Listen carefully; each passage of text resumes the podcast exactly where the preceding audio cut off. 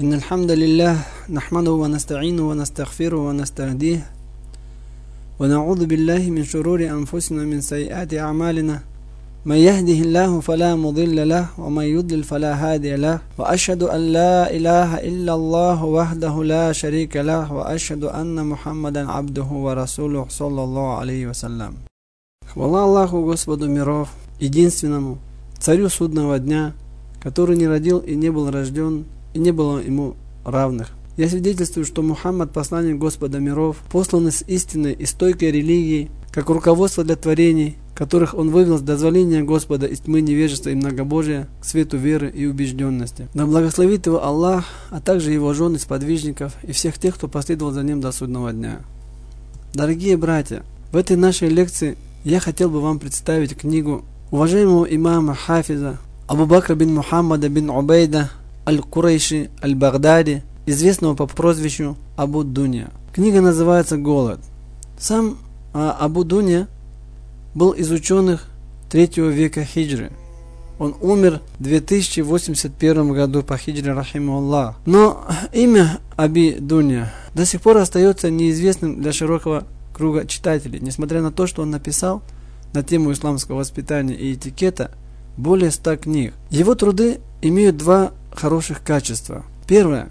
В них он опирался на Коран и сунну пророка, саллаллаху алейхиссалям, а также на фикх праведных предшественников, сподвижников и поколения последующего за ними, табиин. Второе, он записал очень много событий, произошедших в первый и второй век хиджры. Учитывая то, что он был мухаддисом, знатоком хадисов, богобоязненным, правдивым и заслуживающим доверия человеком, можно сказать, что его наследие является серьезным подспорьем для сегодняшних историков. Биографию Абу Дуня можно прочитать в книге имама Ад-Дахаби «Знакомство с достойными. Инша Аллах, возможно, в следующих лекциях мы более подробно остановимся на его биографии. О чем эта книга? У нее очень такое суровое название – «Голод». Немногие люди пережили настоящий голод. И некоторые люди путают голод настоящий истинный голод с тем лечебным голоданием, которое практикуют некоторые люди. Но те люди, которые пережили настоящий голод, они знают, что между этими двумя вещами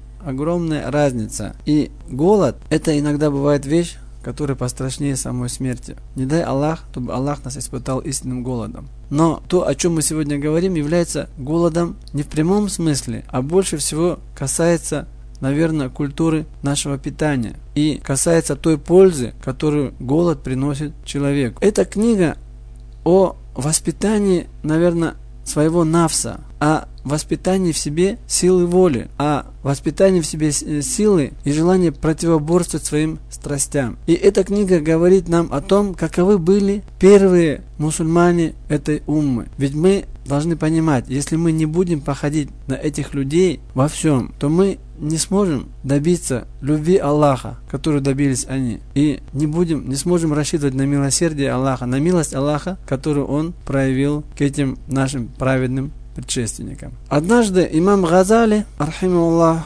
услышал хадис от Айши, да будет доволен ее Аллах, в котором Айша сказала, что первое несчастье, которое произошло в этой уме, это было насыщение. Или в другом реваяте, мы этот хадис ниже приведем полностью, говорилось, что Айша сказала, что первая бина, которая появилась в этой уме, было насыщение. И вот это высказывание Айши очень сильно затронуло имама Газали, и он стал анализировать по поводу пользы голода и значений голода. И после этого анализа он вывел очень много полезных, сделал очень много полезных выводов. И мы, иншаллах, сегодня упомянем то, о чем писал имам Газали в своей книге Ихея Улюмиддин «Воскрешение наук о вере», где он описал пользу голода. Имам Газали сказал, «Поистине наибольшую опасность для человека представляет страсть его живота. Из-за нее были изгнаны из рая Адам и Ева, Адам и Хава. Из благородной обители в дом нужды и унижения. Им были запрещены плоды дерева, но страсть одолела их, и они вкусили от его плодов, и открылась им их нагота. Сытость и обжорство влечет за собой усиление полового влечения, после чего возникает сильное желание в высоком положении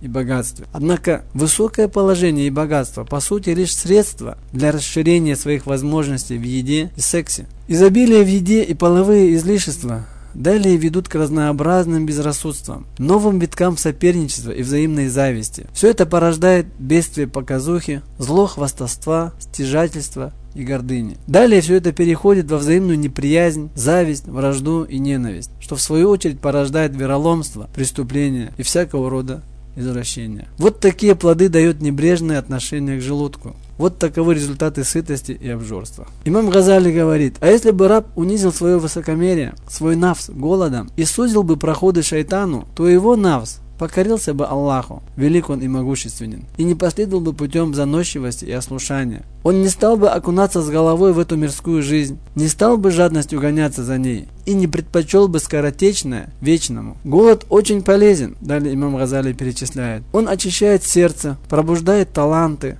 озаряет ум, в отличие от сытости, которая порождает глупость и затмевает взор сердца. Даже у ребенка, который переедает, ухудшается память, исчезает проницательность и остроумие. Голод делает сердце нежным, чувствительным и восприимчивым, способным ощущать сладость зикра, поминания Аллаха. Сколько языков поминает Аллаха с присутствием сердца, однако сердце не чувствует услады и не восприимчиво к зикру.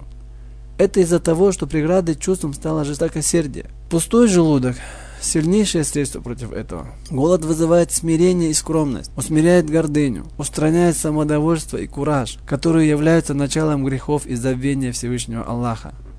Ничто так не усмиряет душу, как голод. Ведь живот и половые органы – врата огня. Основой всему этому служит сытость. Смирение и скромность – врата рая. Основой этому служит голод. Тот, кто закрыл для себя дверь огня, открыл для себя дверь рая. Ведь эти двери взаимосвязаны. Близость к одной из них означает удаленность от другой. Голод не позволяет забыть о грядущем бедствии и наказании Аллаха. Сытый не помнит ни о голодном, ни о голоде. Понимающий раб, увидев чьи-то страдания, вспоминает о страданиях судного дня. От голода пропадает все желание грешить, возникающее от сытости и силы, источником которых служит еда.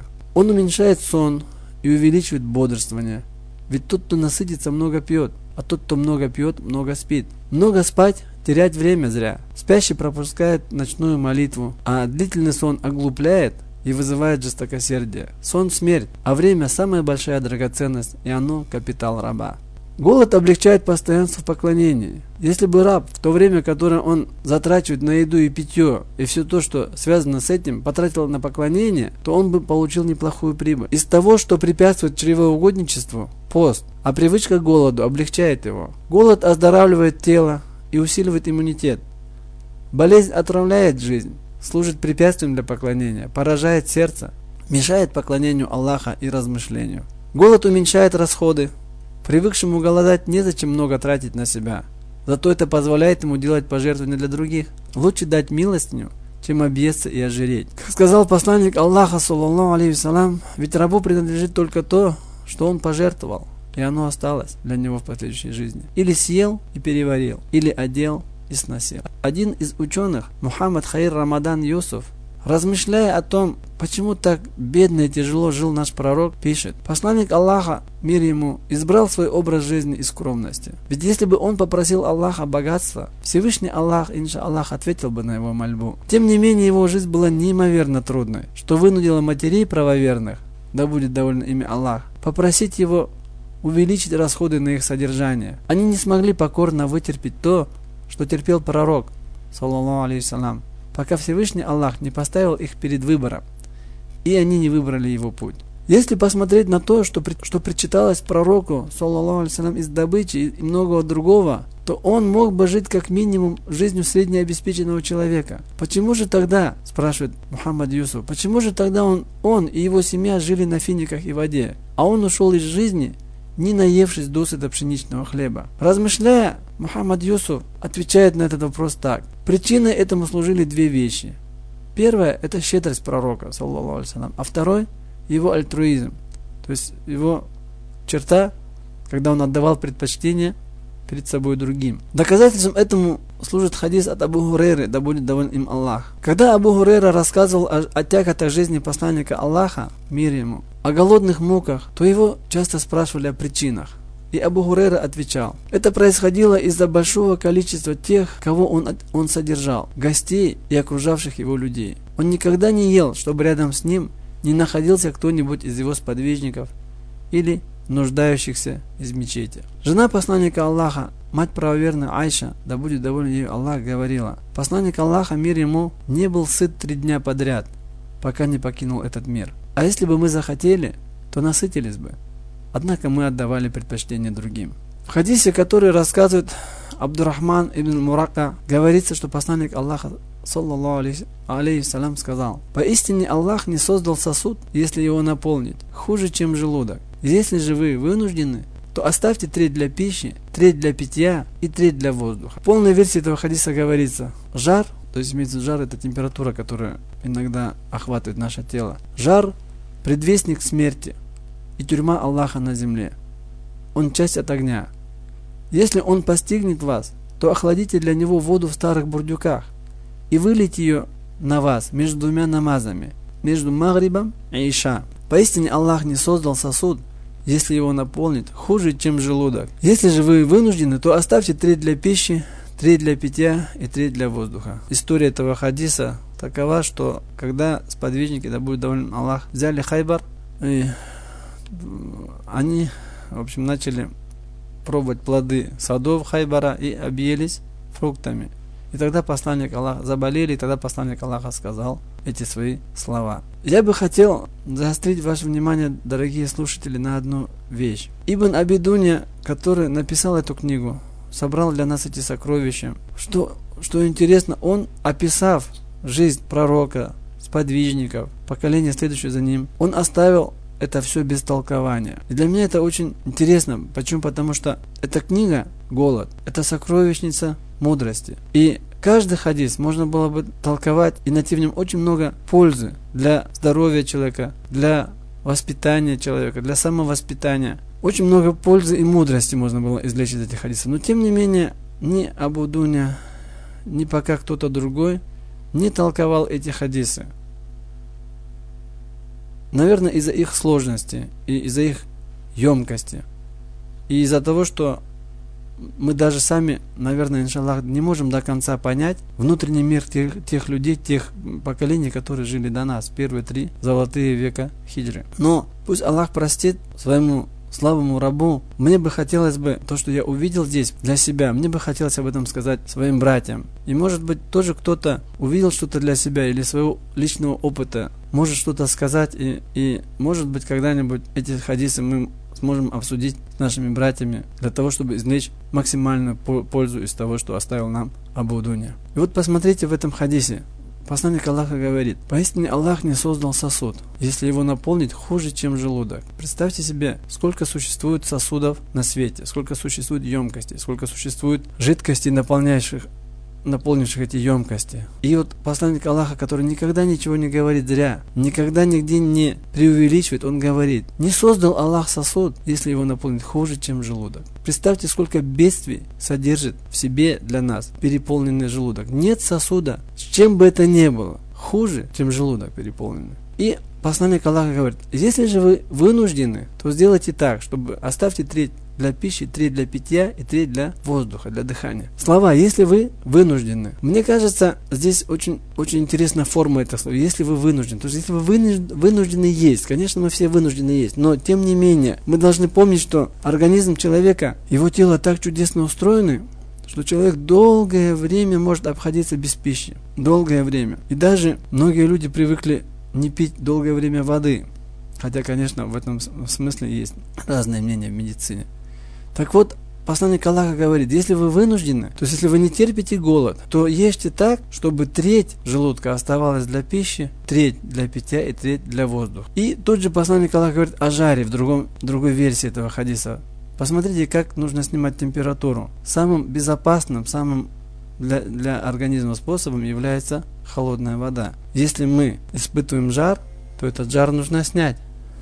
Потому что это опасно для, для жизни человека. То есть, если температура очень высокая, то ее нужно снимать. Если температура невысокая, ну, об этом лучше скажут врачи. Если температура невысокая, то лучше потерпеть, потому что это, это, эта температура помогает нам бороться с нашими вирусами и бактериями.